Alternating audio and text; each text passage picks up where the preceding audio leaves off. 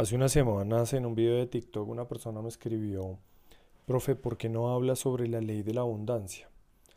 Entonces pienso que este podcast puede llegar a tratarse acerca de este tema porque hay un ejemplo muy muy claro que me viene sucediendo durante estos últimos años, que quizá de pronto te sientas identificado con él y entonces puedas llegar a aplicarlo dentro de tu carrera deportiva.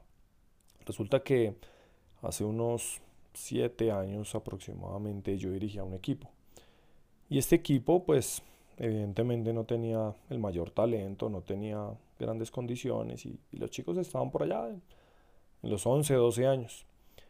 Y luego de mucha constancia, mucho compromiso de los muchachos, mucha, mucha gana, mucha energía, muchas horas de trabajo también, se empezaron a lograr resultados y de estos resultados pues pasaron grandes cosas en las vidas de todos los que hicimos parte de ese proceso, no solamente crecimientos deportivos, sino también crecimientos a nivel personal, logros como muchachos convocados a selecciones nacionales, en lo personal me convocaron para, para dirigir un equipo por acá, el distrito donde vivo, algunos partidos en la liga profesional, y entonces lo normal es que el ego se apegue a esos resultados. Y fue lo que yo experimenté. Resulta que años más tarde, unos cinco años después de que inició este proceso, empiezo a tener diferencias con las directivas del club. Empiezo a darme cuenta que no tenemos valores compartidos, que tenemos objetivos distintos, que no vamos para la misma parte.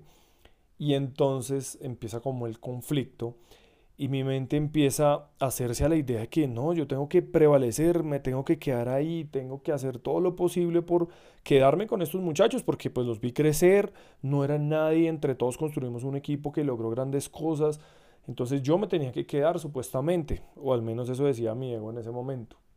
Resulta que tiempo después, ya casi que por dolor, la situación se hizo insostenible y decido finalmente con mucho, mucho dolor y tristeza dejar este equipo.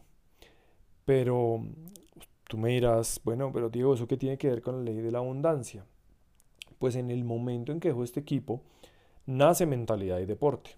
En ese momento yo era el head coach de un club, yo dirigía varios equipos, estaba al mando, decidía muchas cosas, hablaba fuerte y me escuchaban, pero la mente por supuesto proyectaba que si yo renunciaba pues iba a perder todo eso.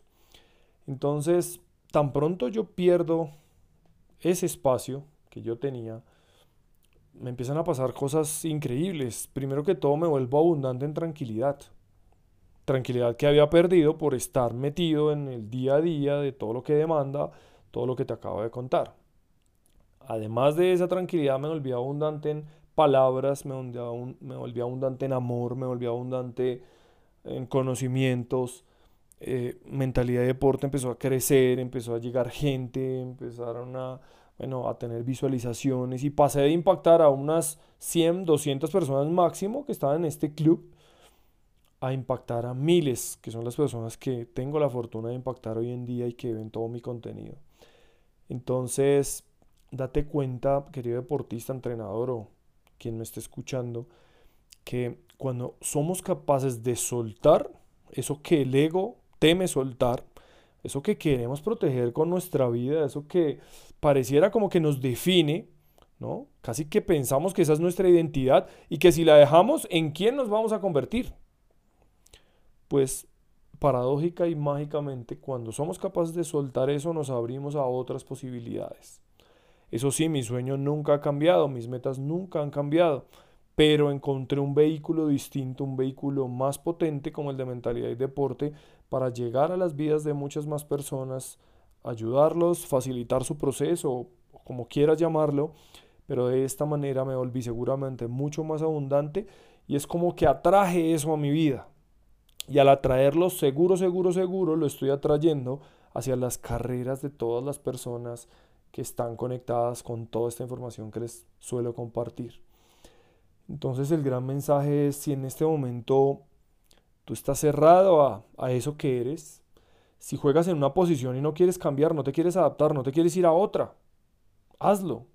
Si estás en un club, en un equipo donde no te sientes bien, donde no tienes oportunidades, donde no te tienen en cuenta, un entrenador que no te valora, en fin, cambia. Es el momento que te abras las posibilidades, las posibilidades y las oportunidades que hay en el mundo y más en el deporte hoy en día son infinitas, son abundantes, son muchas. Ahí están, simplemente están esperando para que tú vayas a buscarlas.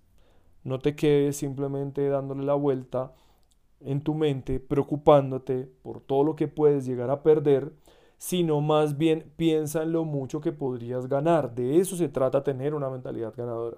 Una mentalidad ganadora es no temer el perder algo. Para poder ganar algo, para poder lograr algo importante, seguramente hay que dejar atrás muchas otras cosas.